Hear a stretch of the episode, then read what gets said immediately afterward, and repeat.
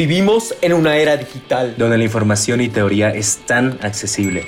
pero con tanta información nos saturamos y desviamos del enfoque central. ¿Cómo ponerlo en práctica? Es por eso que hicimos este podcast. Para que consigas lo que nosotros tanto buscábamos. Mensajes prácticos para tu crecimiento empresarial y personal. Hola, soy David Ferrell. Y yo, Marcelo Segarra. Y juntos te brindaremos esta plataforma donde nos guiarán líderes empresarios como ellos mismos lo practican. Porque sabemos que esa es la base para el crecimiento. Por favor, comparte este podcast con alguien más. Porque solo así podremos inspirar a más personas. Hola a todos, bienvenidos a un episodio más del Business Lounge. En este episodio les tenemos una invitada muy especial que he tenido el placer de conocerla hace un año.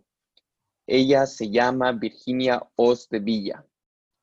Actualmente la señora Virginia está manejando una empresa con el puesto de gerente, que ella arrancó hace más de 20 años.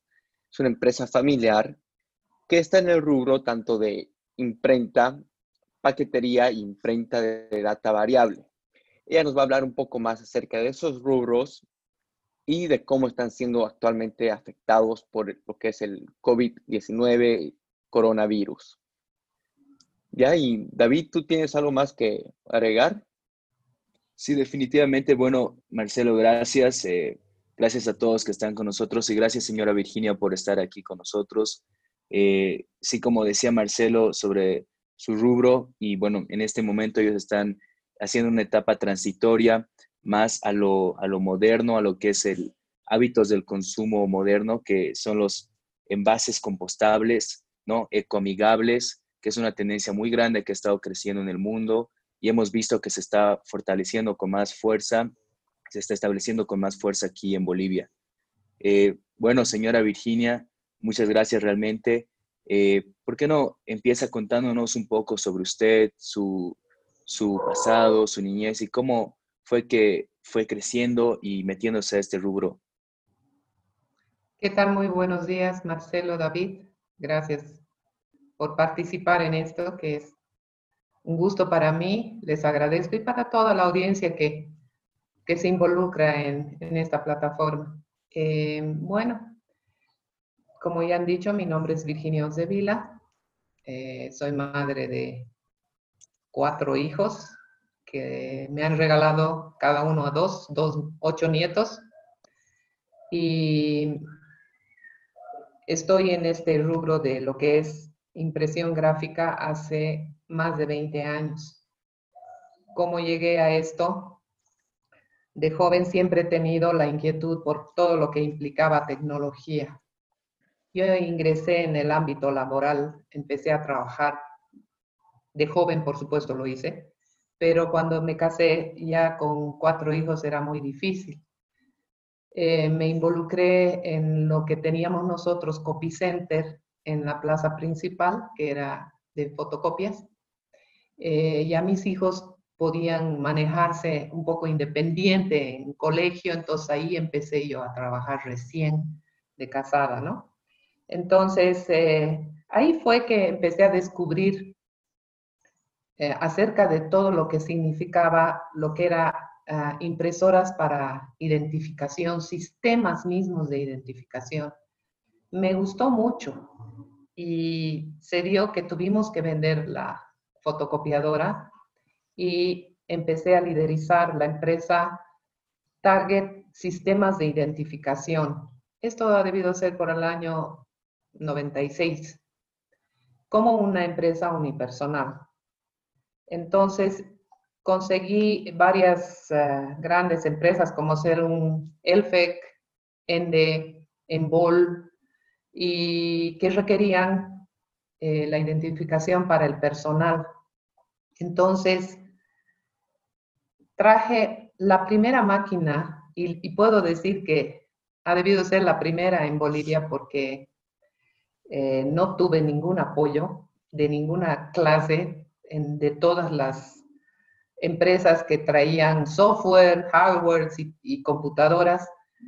Eh, era una impresora térmica marca Fargo que es por sublimación y también para imprimir en plástico, las tarjetas directamente en plástico, porque antes se laminaban, eh, se sacaba la foto, como lo que hacían en la policía, ¿no? Sacaban la foto, eh, un sistema Polaroid, se cortaba, se laminaba, todo eso requería muchos procesos. Cuando yo vi esta tecnología me encantó y dije, voy a formar esta empresa con este sistema. Soy una persona bien perseverante y me gustan los retos. Recuerdo que me he tenido que quedar noches enteras descubriendo cómo se manejaba y con qué software. Como les digo, no pude obtener un apoyo, desconocían sobre estas máquinas en ese entonces y eh, recuerdo que un día a las 5 de la mañana, yo ya tenía mis cuatro hijos, descubrí cómo se imprimía y di un grito, toda la familia despertó y realmente para mí fue una conquista así de simple como suena ahorita, pero fue cumplir un reto. Y eso es lo que a mí me atrae, cumplir los retos. Por alguna razón me gustan esos desafíos. Y es así como inicio Target Sistemas de Identificación. Excelente. No, muy, bien, señora Ginny, felicidades. O sea, aquí estamos hablando que, como nos dice así, de simple lo que era, lo, que usted em, celebró, lo que hizo. Es así que tenemos que celebrar nuestros pequeños logros, nuestros retos que nos ponemos. señora Ginny, quisiera hablar un poco acerca de, de, lo que es ser madre y de lo que es ser emprendedora. Eso definitivamente es uno de los retos más grandes que hay para toda mamá, ¿no? La que está ahí afuera, que quiere iniciar un negocio. Em, ya siendo mamá es un rol muy grande que ellas tienen, pero emprender ya es igual otro desafío, es ponerse mucho peso sobre los hombros. ¿Será que nos puede hablar acerca de, de eso, señora Ginny? Sí, me gustaría.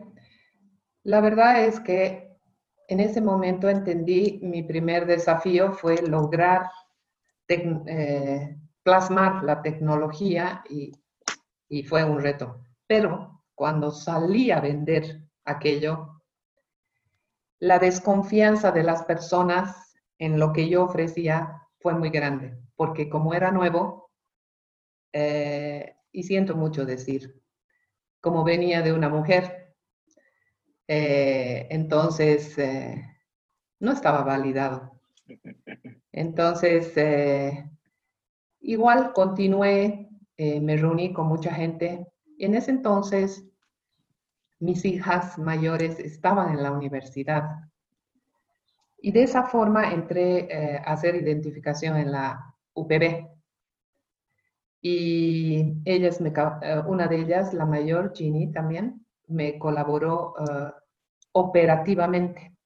Entonces, ahí notábamos que el mismo estudiante era un tanto burlesco porque miraba todo el sistema, contábamos con un sistema muy interesante que ahora ya es bien común, era la cámara que conectaba con la impresora y se imprimía en ese momento. Ellos simplemente posaban, eh, le mostrábamos uh, si le gustaba la foto o no, como lo hacen, ¿no? Ahora cuando uno va a identificación y le imprimíamos. Para entonces era muy nuevo eso. Entonces ellos se reían y se sonreían. Me imagino que era porque de dónde venía, ¿no? Éramos dos mujeres, era mi hija mayor y yo. Entonces, nos costó darle un valor, nada más porque eh, éramos mujeres. Entonces, incursionamos y vimos, incluso yo me preparé para eh, reparar estas máquinas. Recuerdo que en el Lloyd Aéreo Boliviano usaban este tipo de máquinas y eran de la, máquina, de la marca Fargo.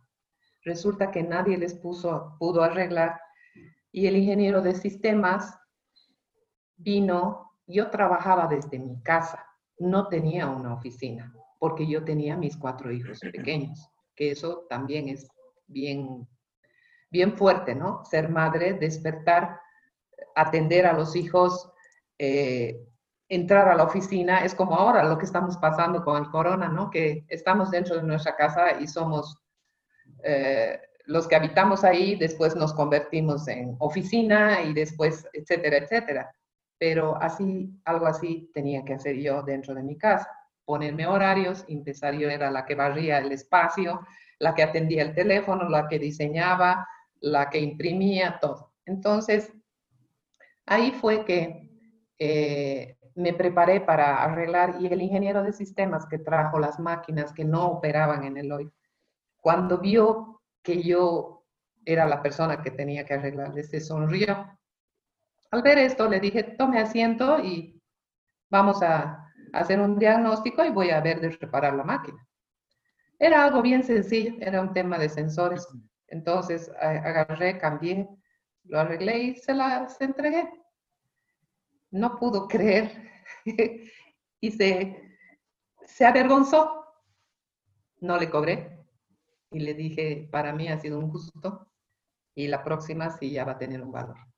Porque había duda en esa persona, ¿no? Que yo podía hacerlo. Entonces, de esta forma nos fuimos haciendo conocer y digo nos porque empecé a involucrar a mi hija mayor. Mi segunda hija ha sido la que también eh, me apoyó, también estaba en la universidad y en uno de esos tantos viajes que yo hacía a ferias internacionales, encontré eh, e identifiqué un siguiente nicho, que era el de data variable de las tarjetas telefónicas. Anteriormente, en Bolivia se manejaba, era un monopolio lo que era la telefonía. Estaba en manos del Estado, era Entel. Pero justamente se abrió ese monopolio y ingresaron otras empresas. Una de ellas, Nuevatel, que hasta el día de hoy sigue siendo nuestro cliente. Ellos apostaron por nosotros. Entonces, ¿qué pasó? No, eh, teníamos que identificar, yo tenía que identificar con qué maquinaria iba a trabajar la capacidad de producción y tuve que capacitarme para el manejo porque ya era una maquinaria muy compleja.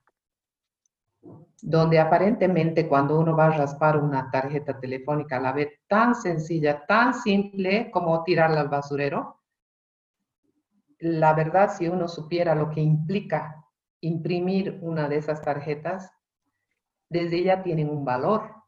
Ese valor tiene que tener una trazabilidad porque no puede perderse. Entonces, todo eso significa un proceso de impresión y un proceso de trazabilidad para darle seguridad.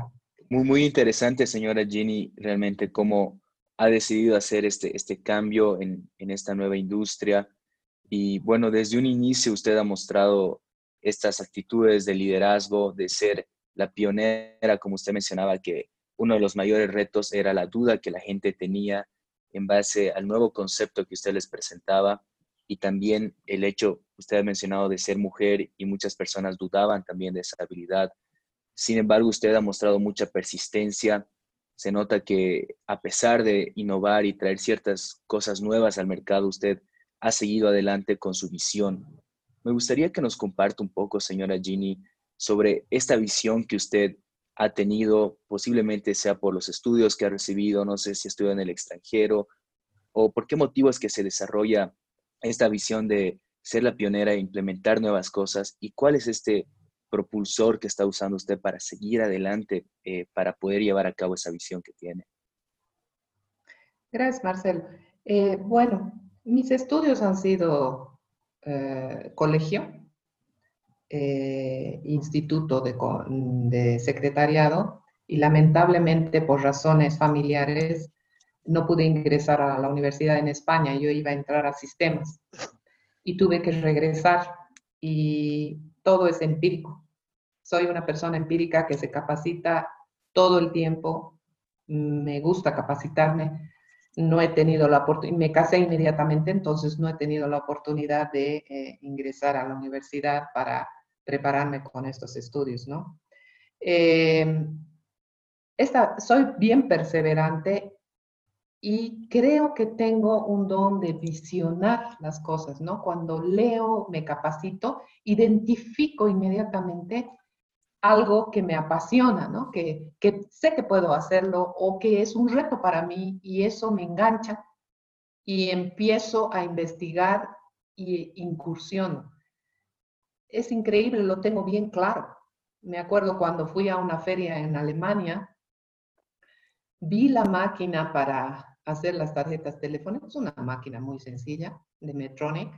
La vi y dije, esa es la máquina que yo voy a comprar. Siempre he sido así, bien determinante. he visionado muy específicamente.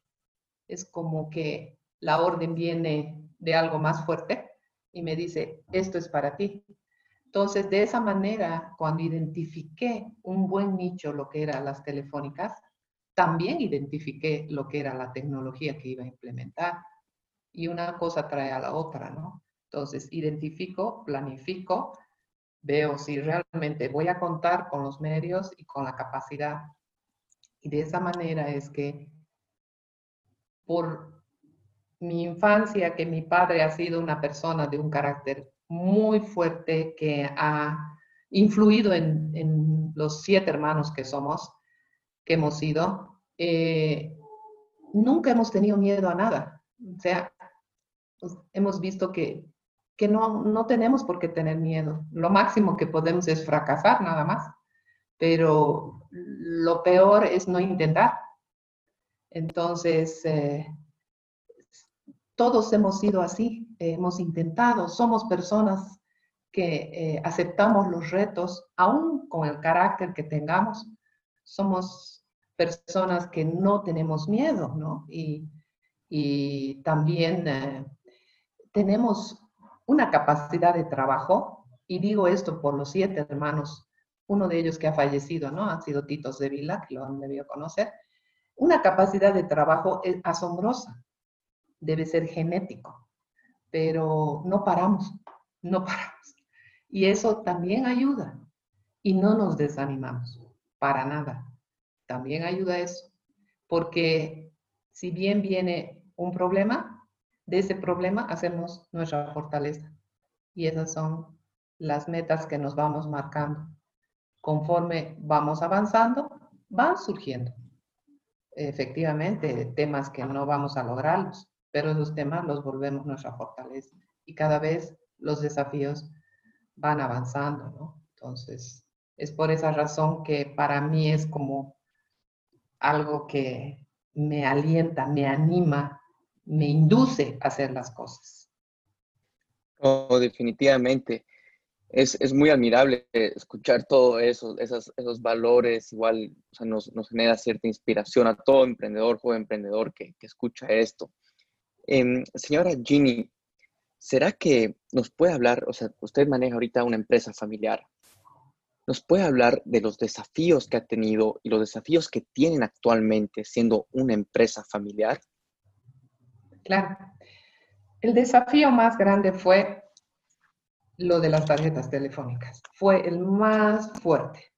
Ya teníamos la tecnología, ya teníamos, yo ya tenía todo divisado y lo expuse a personas que podían ayudarme a invertir. Nadie, nadie me hacía caso, nadie me escuchaba. En mi casa ya estaban hasta aquí de las tarjetas telefónicas, ya mis hijos eran grandes, algunos adolescentes y las mayores en la universidad. Entonces busqué gente que podría poner capital y el único que me escuchó fue mi hermano menor, Carlos, que él vive actualmente en Estados Unidos, es muy exitoso. Y él me propuso apoyarme porque yo necesitaba tener, porque no sabía qué era primero, el huevo la gallina, tener al cliente o invertir para ofrecer.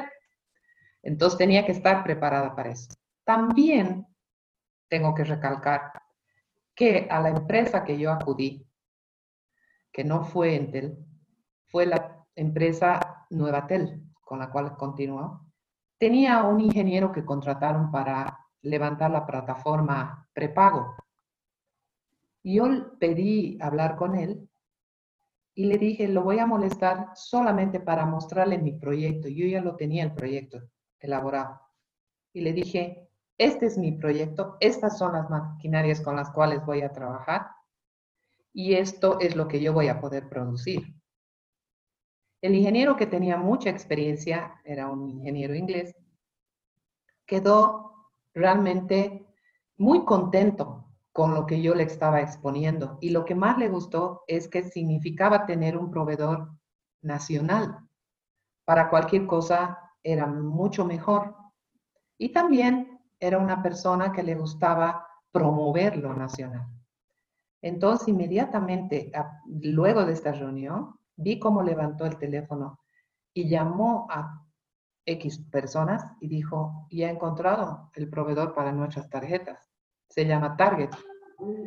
Entonces, escuché, porque fue como un conference call, que le decían, pero ya tenemos proveedores, que aquí, que allá, se agitó la cosa. Entonces, él colgó y dijo, no puedo creer, yo soy extranjero y estoy peleando por una empresa nacional. Y los nacionales están peleando por traer empresas extranjeras. Esto es algo que no entiendo, pero le voy a dar la oportunidad. Ok, ¿qué tiempo me va a dar la oportunidad? Tantos meses. Esos meses fueron un reto para nosotros. Mis hijas confiaron en el proyecto y sin ellas no hubiera logrado. Y empezamos a trabajar sin descanso, no dormíamos.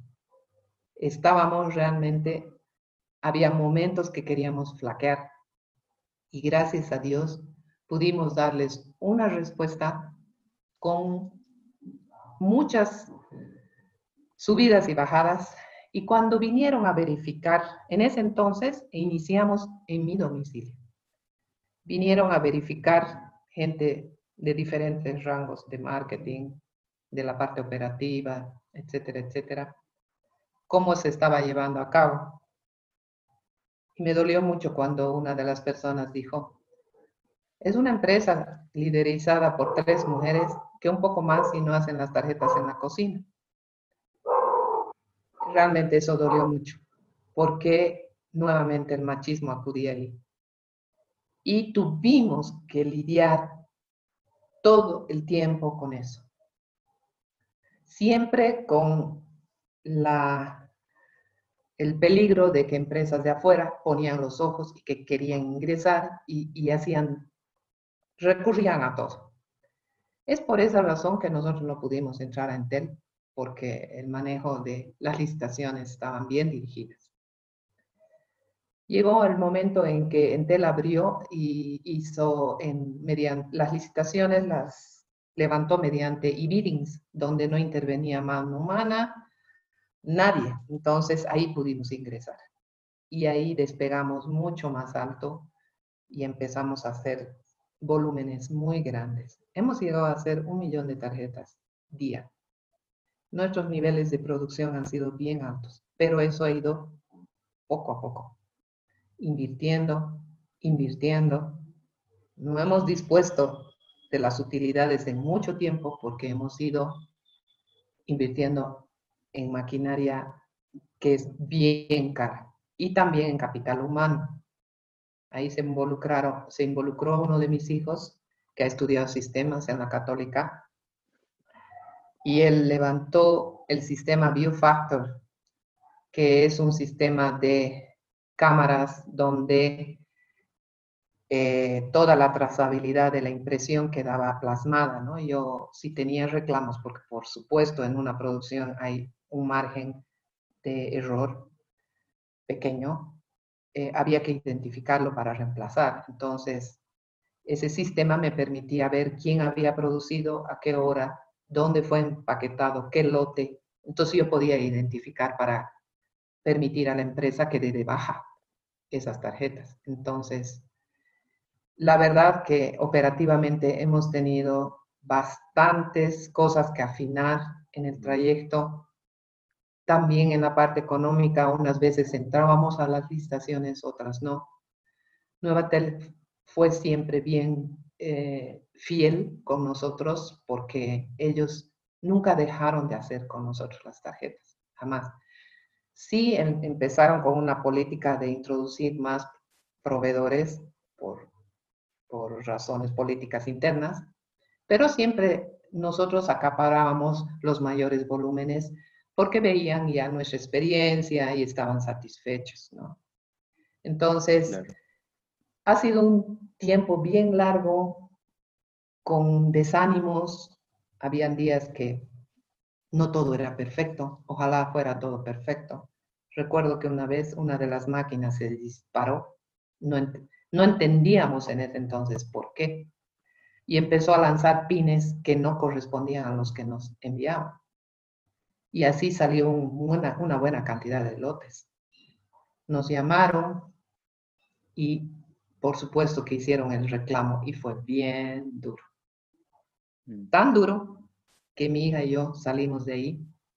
Nos sentamos en La Paz, ahí en la Arce, en una plaza de la que ni recuerdo, y nos echamos a llorar porque realmente tenían razón y no sabíamos qué había pasado.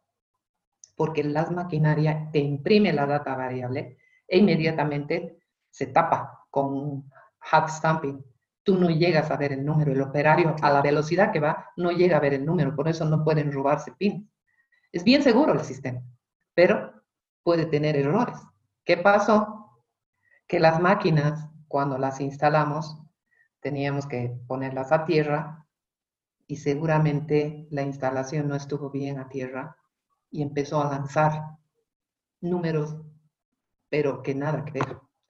Tuvimos la ingenieros tuvieron que venir de la empresa Metronic y ver qué era lo que sucedía cuando identificaron, pusieron en orden, pero hasta eso tuvimos que pasar por todo eso.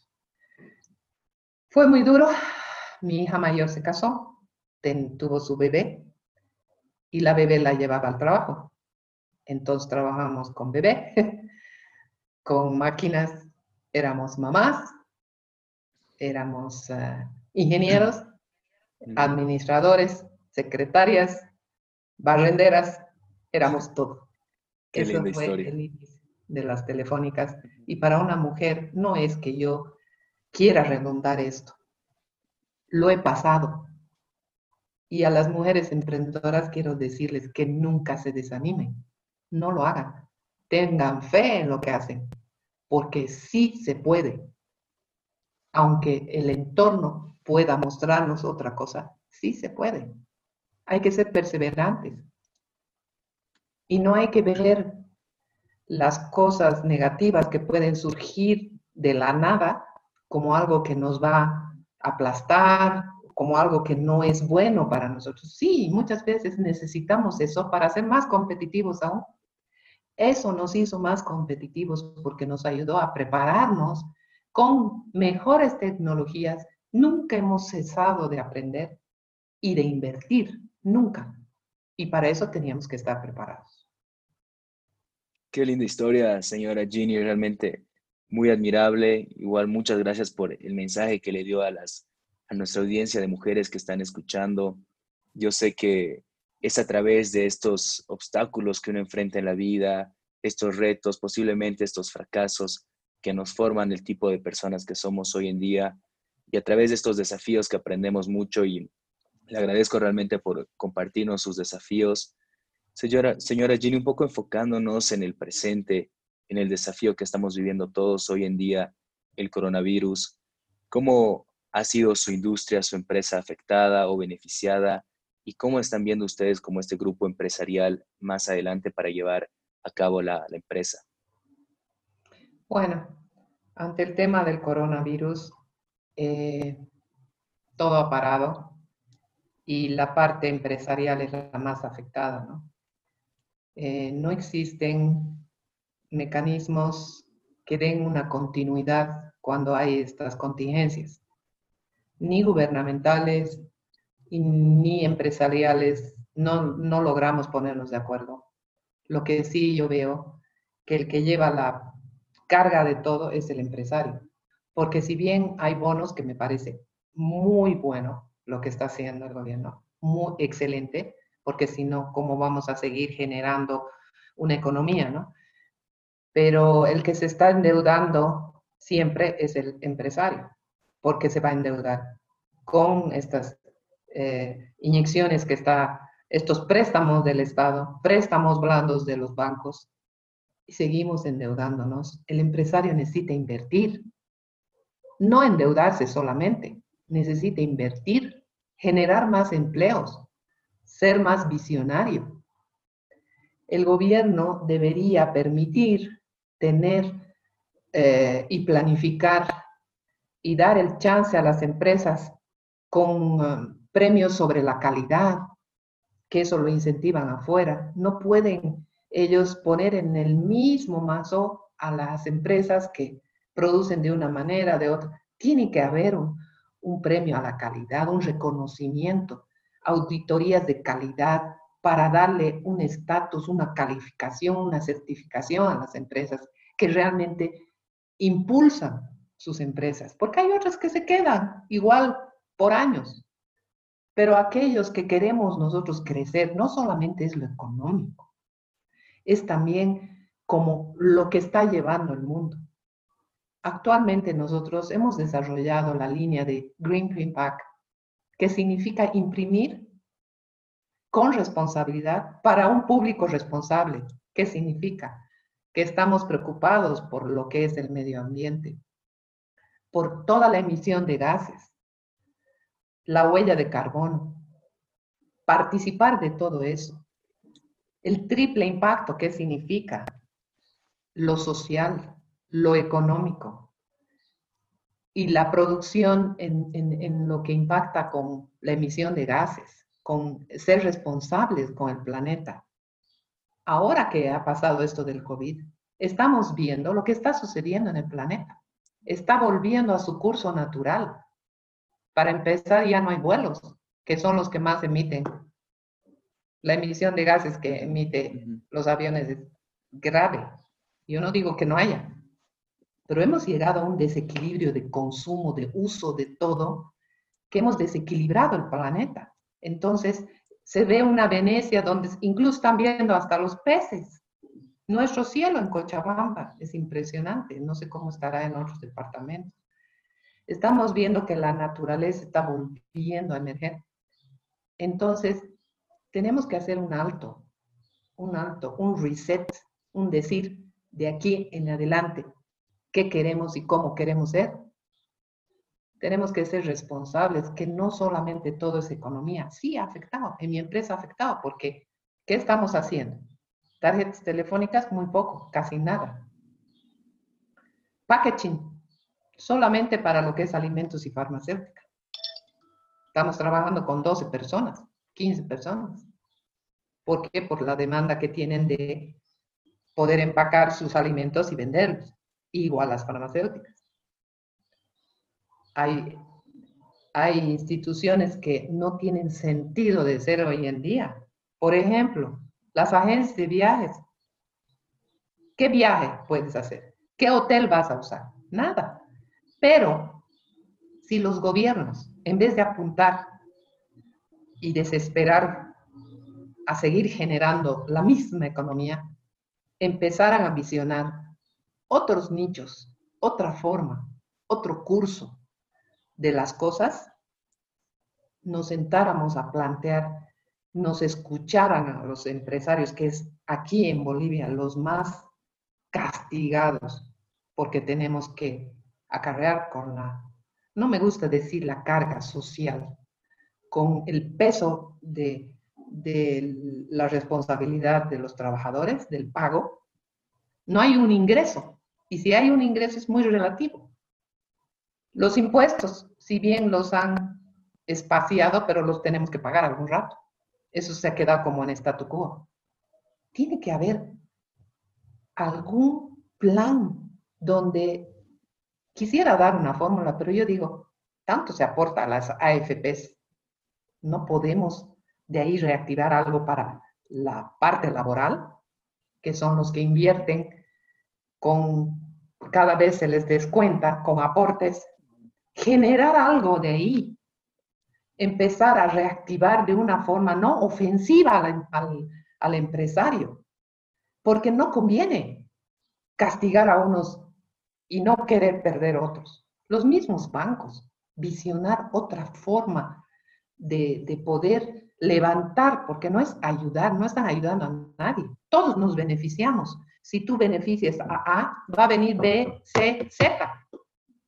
Pero si no, no, no empezamos a ayudar a generar esa rueda, nadie se va a beneficiar. Ni el Estado, ni los bancos, ni nada.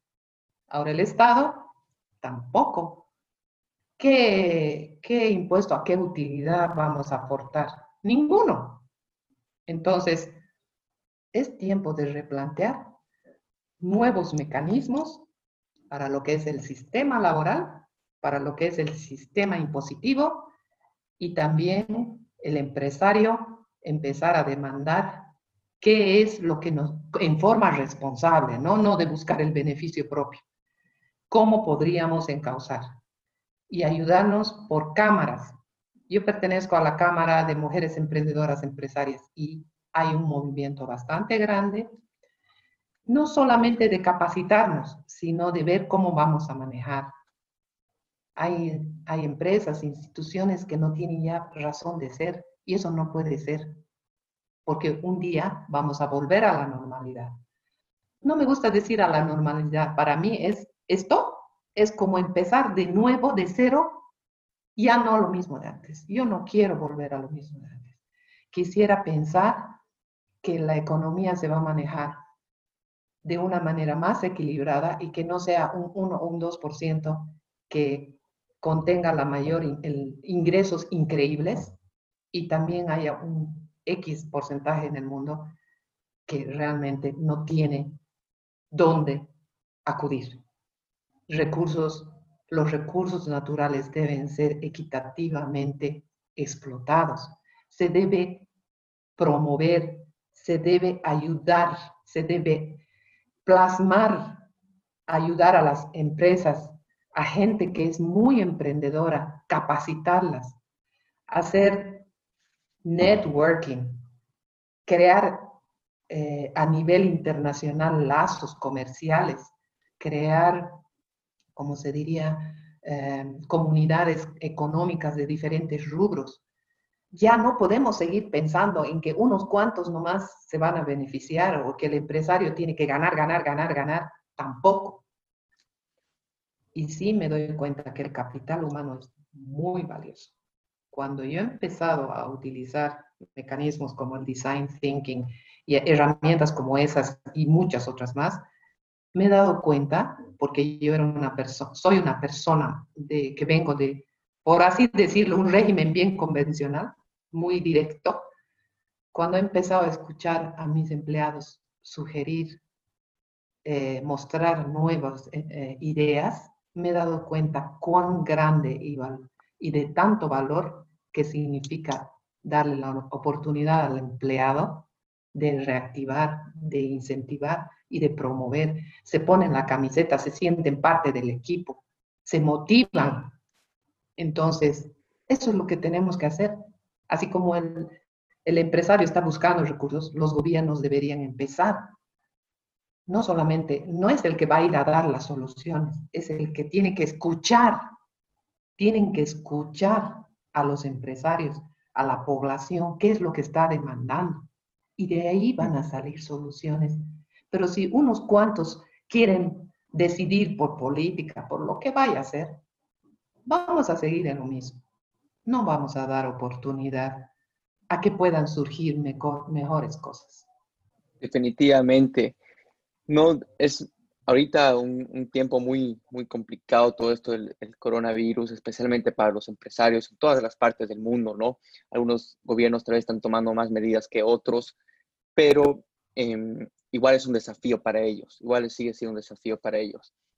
Ahora, señora Gini, quería ver mencionó algo sobre su línea Green Print Pack, que es la, parte ecológica. ¿Qué posibles oportunidades está viendo? Lógicamente vemos que tiene que haber un cambio, como usted lo menciona, tiene que haber un cambio en el consumidor y tenemos que estar atentos cuáles van a ser esas tendencias. Em, hay, hay, hay artículos eh, que están saliendo en línea que hablan mucho sobre que vamos a estar más conscientes como consumidor, que, que la industria de alimentos son los que más contaminan ¿qué posibles cambios va a haber y que va a representar una oportunidad para esa su línea que, ustedes tienen? Bueno, nosotros hemos pensado exactamente lo mismo, Marcelo, de replantear los posibles cambios y estamos y vamos a comenzar a crear nuevos canvas, porque es así, esa herramienta me gusta, porque es la que te ayuda a centrar tu propuesta de valor. Cuando propones algo, tienes que ser bien específico. Y ahora mi propuesta de valor tiene que ir a ese público donde sí quiere un cambio. Hoy en día la gente quiere un cambio, quiere un nuevo planeta. Y también el uso de los recursos naturales. Si bien dicen, ah, el papel viene de los bosques, sí, pero le devolvemos a los bosques cuando usamos un material compostable, porque eso vuelve a la tierra. Entonces, el empezar, nosotros estamos empezando a, a, informar a través de las redes sociales qué significa lo que es compostable. No solamente para hacer presencia, que eso es bueno, porque tienen que identificar a la empresa, sino porque nosotros hablamos de material compostable y hay mucha gente que no sabe de qué se trata.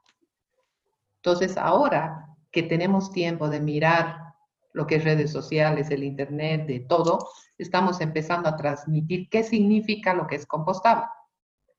¿Qué significa lo que es plástico? En estadísticas, la cantidad de basura que generamos a nivel local y también desafiamos a muchas empresas a que vean cómo podemos manejar el tema cómo administrar el tema de eh, lo que es desechos. Y han empezado a surgir instituciones que nos han contactado y gente que le interesa y que ya estaba trabajando con iniciativas y que le interesa integrarse a este movimiento de, de producción responsable y de consumo responsable. Entonces, es a través de los medios, concientizando, eh, enseñando, informando dónde, a dónde queremos, qué es lo que ofrecemos y a dónde queremos llegar, qué objetivo tenemos con esto de ecoamigable. Mucha gente lo habla por, por snob. A todos les parece muy buena la idea, pero llegado el momento, lo económico es lo que prevalece. Pero si ya nosotros nos volvemos parte de esa responsabilidad de una manera o de otra, porque hay formas y mecanismos de hacer participar a la gente, no solamente con conocimiento, sino mostrándole qué es lo que produce cuando tiramos algo a la basura.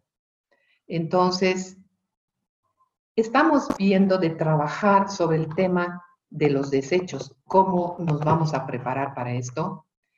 Y yo me estoy involucrando con organismos internacionales que trabajan sobre el triple impacto y que también son aceleradoras que, em, que me monitoreen para que yo me presente delante de aceleradoras esta propuesta para que me ayuden a llegar a públicos no solamente nacionales, sino internacionales, y la forma cómo hacerlo, porque no sé si conocen a Mamut, es una empresa B, nosotros estamos calificando para una empresa B.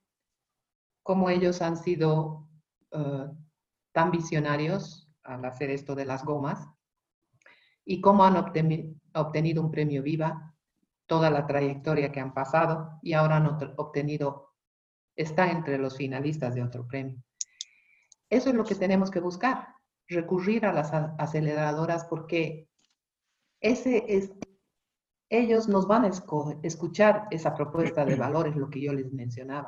Ahorita el público ni económicamente va a estar preparado, pero si ya existe un plan a nivel mundial de organismos que están trabajando sobre el triple impacto, vamos a lograr concientizar a la gente de una o de otra forma. Y también hacer alianzas con los gobiernos para que bajo normativas dejen de ya de generar tanta basura plástica, porque si se pone multas, eh, si se empieza a, a sancionar el uso de tanta bolsa en los supermercados y se empieza a crear, como les digo, norma, normas sobre el, el, uso de los recursos, ahí sí ese el gobierno y sus entidades van a ser nuestros socios estratégicos. También deberían impulsar con, con uh, incentivos en lo que significa la parte impositiva, ¿no? A, a, las empresas que son responsables con el medio ambiente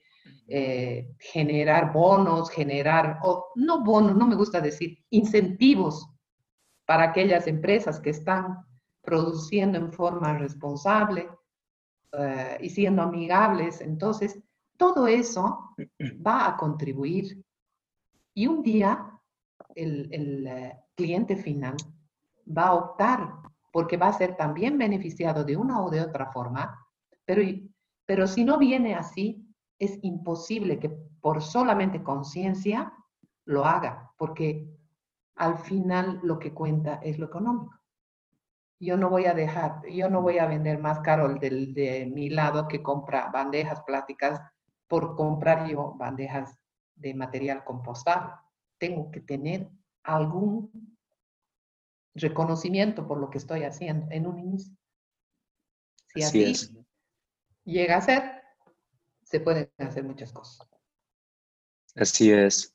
Y como usted dice, muy interesante que realmente todo va a cambiar, o sea, tanto el hábito del consumidor como las mismas tendencias de las empresas. Yo creo que ahorita hay mucha, mucha conciencia sobre lo que es el medio ambiente y va a crecer incluso más.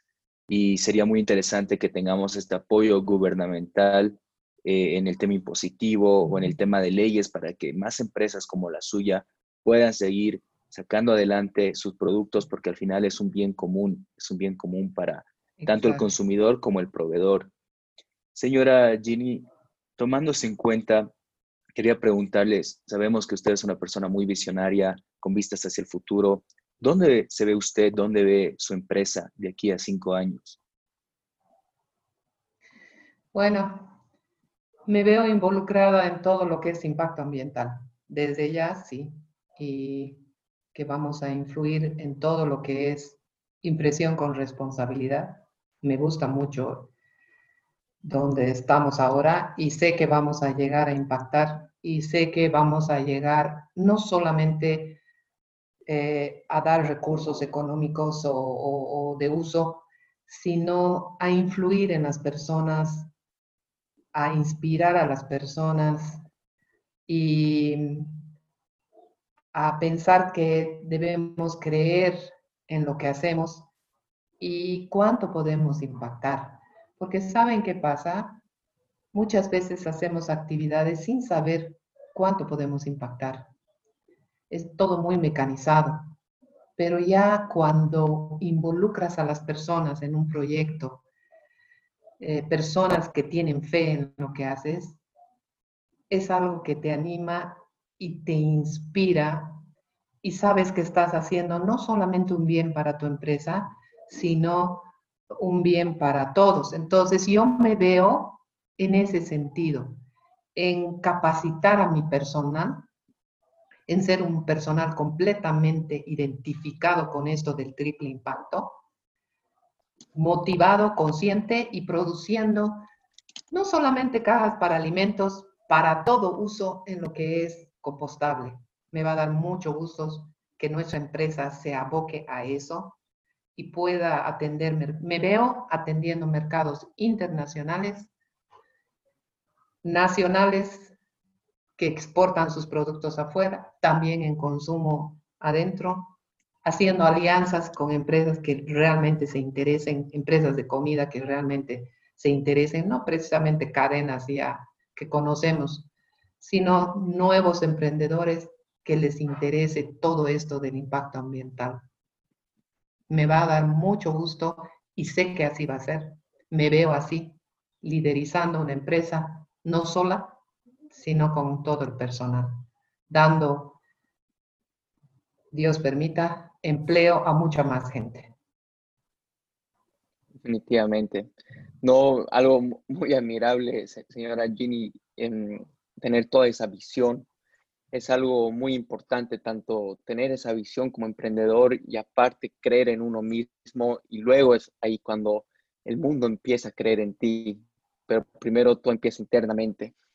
Señora Ginny, ¿usted qué consejo le daría a su versión más joven? Que nos escuchemos, que dejemos de usar la tecnología como como un hábito, como un rito, sino como una herramienta.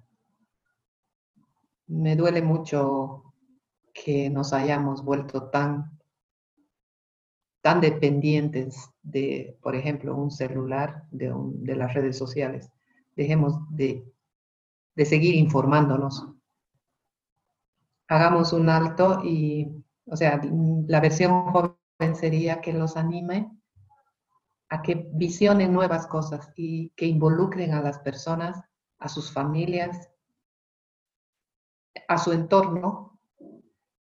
Y no sean únicos, sino que involucren a mucha gente a dar soluciones que puedan impactar en lo personal y en lo ambiental, sobre todo en lo ambiental, para que el planeta pueda tener, tener un equilibrio en lo que es su naturaleza. Ahorita ese sería mi mayor, como diríamos, mensaje que, que me gustaría darme, si en mi versión joven, yo daría ese giro. No manejarme sola, ser responsable de mí misma para ser responsable, para poder cuidar del resto, involucrar a los que más pueda para un buen conocimiento y compartir de ellos su capacidad, su conocimiento y darlos y visionar y dar el giro que tenga que dar hoy en día porque siempre hay un mensaje nuevo. La vida no se queda, el mundo no se queda en lo que estábamos. Tiene que dar un giro. Y un giro responsable con las personas para empezar, con uno mismo, con las personas, saber también los límites, hasta dónde tenemos que buscar un conocimiento, una información porque también nos, adormece la mente solamente en buscar información y no empezar a visionar cosas. Para visionar hay que, dar un, hay, hay que tener momentos de silencio. Sin ese silencio, que es un reto muy grande. Hoy en día es un reto muy grande buscar silencio, porque, ¿sabes? Estamos bombardeados de información de todo estilo, pero nosotros, nuestra mente, está dejando de funcionar por tanta información. Volvámonos nuevamente eh, ingeniosos, volvámonos visionarios, volvámonos intrépidos, sin temores. Sí, capacitémonos en lo que tenemos que capacitarnos, pero no nos llenaremos de tanta información que lo único que hace es adormecer nuestra mente. Y que los espacios sociales sean físicos, no, no solamente a través de las redes sociales. Y que lo perfecto no es lo mejor. No es lo mejor. Imagen perfecta. Celular perfecto. Mm, ropa perfecta. Ser 60, 90, 60. Ahora, en este momento, donde nos vemos a través de una pantalla donde podemos maquillar ciertas cosas, eso no es una realidad. La realidad va a ser cuando realmente tengamos contacto con los humanos, pero el contacto perfecto, el cuidado perfecto. Busquemos eso. La responsabilidad empieza por cada uno de nosotros. Seamos auténticos. Hoy en día tenemos que vernos solos como nosotros somos, no como lo que nos aprueba lo que está alrededor, nuestros compañeros, nuestros amigos, no. Ahora estamos solos viéndonos en un espejo, qué somos, qué queremos y cuál es nuestra responsabilidad y propósito en esta vida. Es tiempo de plantearnos eso.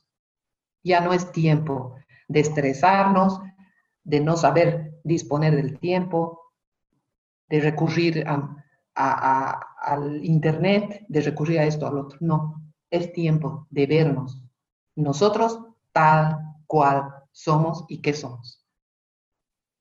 Qué lindo mensaje, señora Ginny. Realmente, en lo personal, me, me sirve mucho escuchar eso, mucho ánimo y sé que también para nuestra audiencia va a ser de igual manera. Muchos pensamos y tenemos ese objetivo de querer cambiar el mundo, pero igual tenemos que ver muchas veces de cambiarnos a nosotros mismos, nuestros hábitos, mejorarnos como personas para poder contagiar y mejorar también a nuestros alrededores.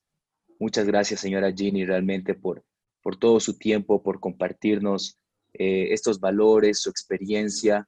Sé que nuestra audiencia lo valora bastante de igual manera. Señora Ginny, eh, ¿algún, algún contacto, si es que hay personas interesadas que quieren eh, buscar de conocer más sobre su empresa, sobre usted misma, ¿se puede facilitar esa información a nuestra audiencia? Claro que sí. Nosotros estamos como Target SRL en el Facebook, eh, Target Bolivia. Estamos en LinkedIn y tenemos la página web que es www.target.com. Ahí sí están todos los contactos, las líneas de contacto eh, y para que nos conozcan. Y también puedo, me gustaría hacer referencia a la línea Green Pin Pack que es www. Green de verde, print de impresión, pack de empaque, todo junto. greenprintpack.com. Si lo podemos visualizar en este momento, em, puedo mostrar una tarjeta o un,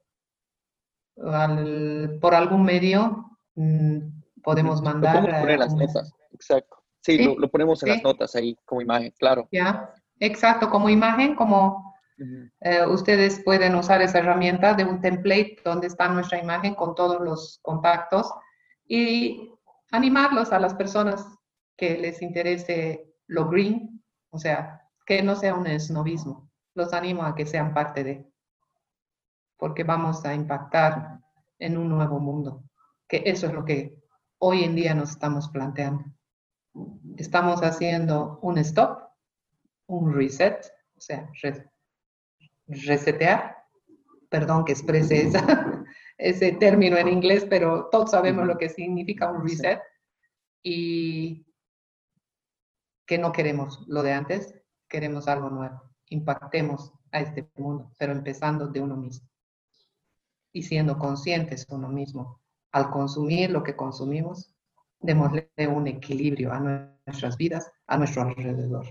Eso es lo que necesita el mundo, equilibrio en todo.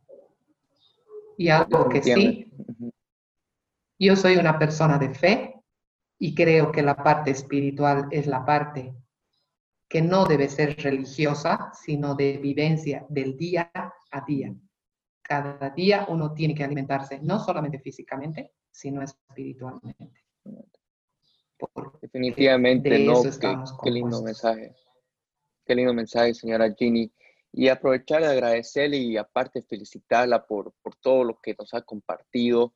Realmente es no solamente una mujer, una madre, pero sino también una emprendedora de, un ejemplo para muchos. Estoy seguro que a nuestra audiencia les va a encantar todo esto y les, les va a inspirar, ¿no? Les va a inspirar y va a crear cierta responsabilidad en ellos igual. Muchas gracias y y desearle todo lo mejor de nuestra parte, ah. señora Ginny. A ustedes, eh, chicos, gracias Marcelo, gracias David. Les agradezco por la oportunidad que me han dado para dirigirnos a las personas que realmente les interesa escuchar, inspirarse, aprender. Un saludo, que Dios los bendiga y que realmente tengamos un nuevo comienzo de lo que significa empezar de nuevo.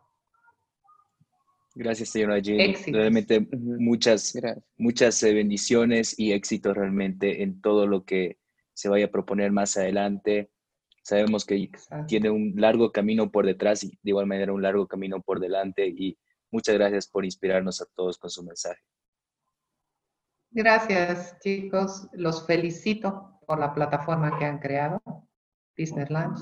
Los felicito porque realmente se ve que ustedes están inquietos, no solamente inquietos y preocupados por su negocio, sino por mostrar que al mundo que podemos inspirar, que podemos ayudar y que podemos ayudarnos entre todos. Los felicito. Gracias nuevamente. Que lo que escuchaste aquí no se quede en pura inspiración. Conviértela en acción y comparte nuestros logros. No olvides suscribirte a este podcast. Y síguenos en Instagram, Facebook y YouTube. Y suscríbete a nuestro newsletter. Hagamos una comunidad de gran impacto.